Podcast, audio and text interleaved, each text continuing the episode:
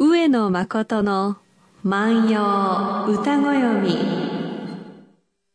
12月15日土曜日皆さんおはようございます。毎日放送アナウンサーの八木咲です。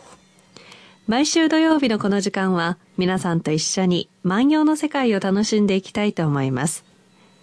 私たちに万葉時代のちょっぴりいい話を聞かせてくださいますのは、奈良大学教授の上野誠先生です。おはようございます。おはようございます。街はクリスマス一色ですね。うん。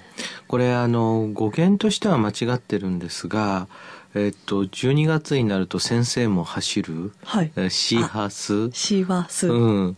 だからこれで考えると、あの、なんかね、日本人のね、12月の過ごし方ってね、一つのゴールに向かって駆け出すイメージってあるんですよね。で、なんかすごい準備に準備を重ねて、で、最後にそれを31日に吐き出して、はい、で終わるっていうね、えー、なんかそういう感覚っていうのはこうすごくあって、はい、その前哨戦がクリスマスみたいな。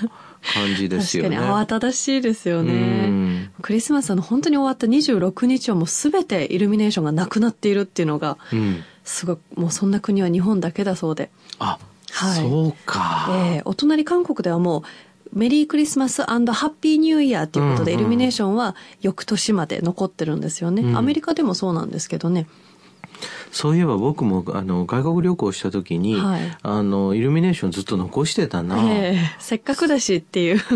なるほどね、はい、あのねでもね一つのあの日本人の美学としてねうん、なんていうのかな、名残を惜しむことを楽しむみたいなところがあるじゃないですか。えーはい、だからやっぱりそういうのをこう、バサッとやめるっていうのが一つのね、うん、あの、美学であるのかもしれませんよね。うんうん私たちはこう今で言うと例えば年賀状忘年会、はい、クリスマスプレゼント。大掃除。大掃除。あそうか。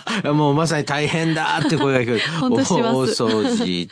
それで、えー、そうすると一つ一つのこう段階をこう踏んでいくっていう感じがあってそれで、こう、おしゃれな人はね、いや、これはやっぱり大工でも聞かなきゃ、なんていうこと、ことになるでしょ、えー、で、そうするとですね、こう、ずっとこう、目いっぱい目いっぱい、こう、スケジュールをこう入れていくので、その、早く感じるんですよ。確かにそうなんです。慌ただしい。もう気がつけば、年明け。うん、年明けというね。はい。で、そうするとですね、私たちはまあ、季節の、こう、変わり目っていうのを、その、同じ、一年中同じスピードでこう感じていくわけじゃないわけですね。ある時はなんかこう非常に速くなって、うん、ある時はこう緩慢な感じにこうなっていくわけですが、さあ、えー、古代の人々、そうですね、古代の人々と言わず、今から30年くらい前までは、稲刈りが12月にかかることも珍しくはなかったんですね。ちょうど奈良盆地でもそうなんですね。うん、でこれはあの品種改良等がどんどん進んできまして、えー、稲刈りが早くなってきましたけれども、えー、例えば奥手の品種などを12月に入って刈るっていうようなことも当然あったわけですね。そうすると稲刈りしながら冬が近づいてくるという感覚が古代の人には当然あるわけですね。その感覚を今日はちょっとですね、まあ歌で勉強してみたいと思います。えー、今日読むのはですね、牧野自由の2133番の歌なんですが、こんな歌があるんです。秋の田の我が狩りバカの杉濡れば、狩り金聞こゆ冬肩負けて。秋の田の我が狩りバカの杉濡れば、狩り金聞こゆ冬肩負けて。えー、通訳していきましょうね。秋の田のと出てきますから、秋の田んぼの我が狩りバカというね。はい、で、これはね、狩り墓で、墓というものがあるんですね。で、これは何かっていうと、えー、稲刈りや、これ当然田植えもそうだと思うんですけれども分担区域ってあるわけですよね。ええ、ここのところは八木さんのえー、ノルマだよっていうところがあるわけですね。ここは上野先生やっといてくださいと。そうするとその、えっと、自分のところをこうずっとこう買ってってまあこれで終わりそうだっていうような感覚なんですよね。えー、えー、ですから我が借りバカのっていう言い方をしてるわけですね。うん、で借りバカってはどうですか？初めて聞いた言葉ですか？なんかそうなんです。聞いたことないですよね。はい、あそんな言い方があるのかと。えー、でもねしっかりとこの言い方私たち使ってる場合もあるんですよ。仮バカですか？うん。仮バカはないけど、例えば、八木さん、仕事進んでる？書類書き進んでる？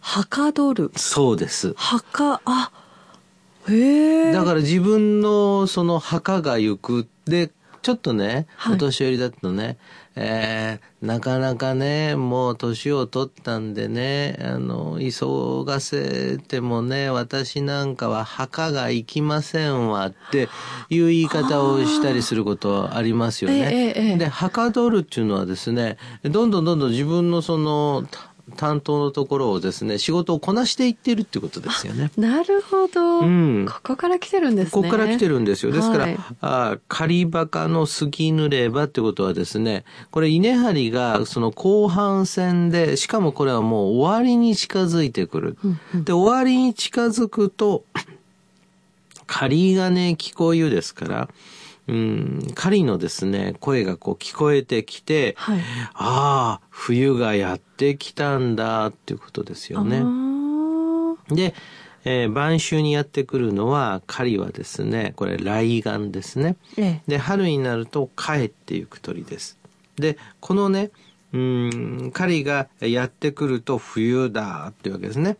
で、そうするとですね、当然漁師さんたちは狩りの肉をですね求めてですね、はい、漁をすると。うんで、そうするとですね、えー、冬の鳥ですから、この脂が乗っていて、えー、そのジューシーで柔らかい。だから、あの、この、ちょうどですね、その、晩秋からその初冬にかけてのの名物が、あの、狩りの肉なんですね。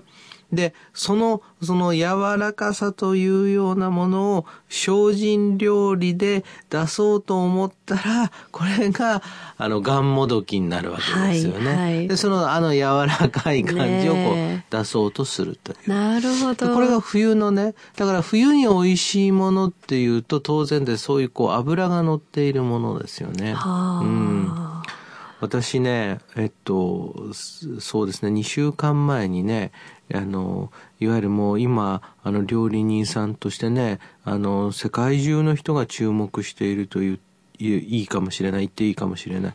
野崎博光さんというね、はい、あの料理人の方がおられてでそこでお食事させていただいてお話もさせていただいたんですがその旬を食べるっていうことはその例えばえっと稲が実ってですね、ちょうどもうその今刈り取りっていう時にそのイノシシや鹿は狙うと。で、例えば果物でももう一番甘い時に鳥がやってくると。そうするとそれはね、人間がその旬を食べるっていうのは一番栄養価が高くて美味しい時に食べるっていうのはそれはね、動物としての感覚っていうのを残してるんだって。ああ。おっしゃってたなるほど。深いなとか思ってね。本当ですね、うん、だから季節の中で、その一番美味しくなったものを美味しくなった時期に、その季節に一番美味しい方法で食べると。だからもう温まりたいとかね。はいはい、あの、そういうこう感覚で、そういうところからまたね、その名物の料理がね、こうできてくると。そうするとね、私この歌をねこう見ながら思うのはね当然ね狩りバカがねこう墓が行ってきてね、はい、こう稲刈りがどんどんどんどんこう進んでくるということは新米も食べられるでしょうね、えー、そしてねその狩りの音があ狩りの音が聞こえてきてね、こう冬だというので、ちょうどですね、その時にあった味覚も食べられるということでしょうね。なんかそんな感覚っていうのね、我々なくなってきたな。本当ですね。冬の旬っていうのが、正直思いつかなかったんですが、うん、意外とこう、ごちそうの宝庫なのが冬なのかなって歌を聞いて思いました。うんうん、あの晩秋にですね多くの木の実の関係ですよね、はい、キノコの関係、うん、そしてあとですねその肉が非常に脂が乗ってるっていうことですよね。ちなみに1年間のねいちごの消費量が一番多いのははい、はい、どうぞ。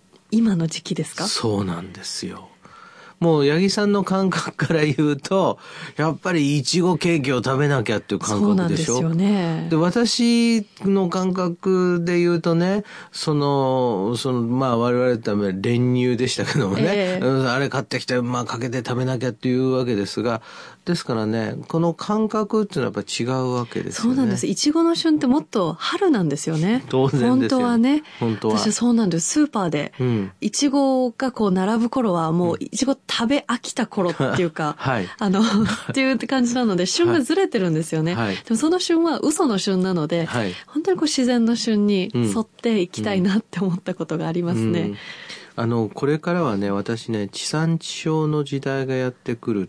です地産地消っていうのはね極めてその、えー、一番美味しいものを土地の人が知っているってことなんですよね。うん、でそうするとね私はねこういう古典を勉強しているとねその土地で採れたものの美味しさを知るっていうことで言うとね万葉集ってまさにそうだと思うんですよ。この日本の風土で採れたね、はい、ものをねこう知ってて、で、そういった中にね、季節の移ろいとは何ぞやとかね、はい、えー、さらにね、こう稲刈りが終わるっていう感覚はどんな感覚？もや、そら冬がやってくるっていう感覚だよとか、狩りがなくっていう感覚だよ。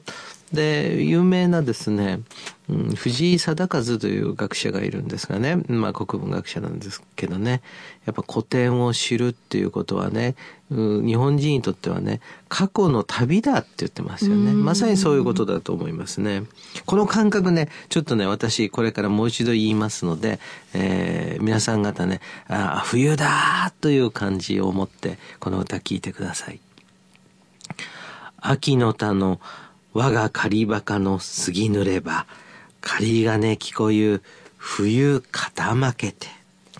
秋の田の我が狩りバカが終わってしまうと、狩りの音が聞こえてくる。冬は近づいた。今日は牧野十の2133番の歌をご紹介しました。さあ皆様お待ちたせしました。スペシャルウィークのプレゼントをご紹介いたします。今回は来年のラジオウォークに参加していただくときに役に立つ品物をご用意しました。ニットの帽子、毛糸の帽子です。あと、アウトドアバッグ。これリュックサックなんですが、これをセットにしまして、抽選で4人の方にプレゼントいたします。上野先生、これ素敵でしょ？なるほどね。これ、背負って歩いてペットボトルも入れられる。はい。えっ、ー、と、地図も入れられる。で、ニット帽をかぶってあったかい。なるほどな。ぜひ、ラジオウォークご参加ください。ご希望の方はメッセージとともにおはがきかメールでお寄せください。おはがきの宛先です。郵便番号530-8304毎日放送ラジオ上野誠の万葉歌子読みの係まで。メールの方は歌子読みアットマーク mbs1179.com までお送りください。それぞれ12月20日到着分で締め切らせていただきます。たくさんのご応募お待ちしています。さあ、冬、やっぱりお鍋ですかね、先生。うん、そうだね。はい。豆乳鍋でもしよっかな。おしゃれだな。美味しいんですよ。皆さんもやってみてください。それでは歌声読みはまた来週です。さようなら。さようなら。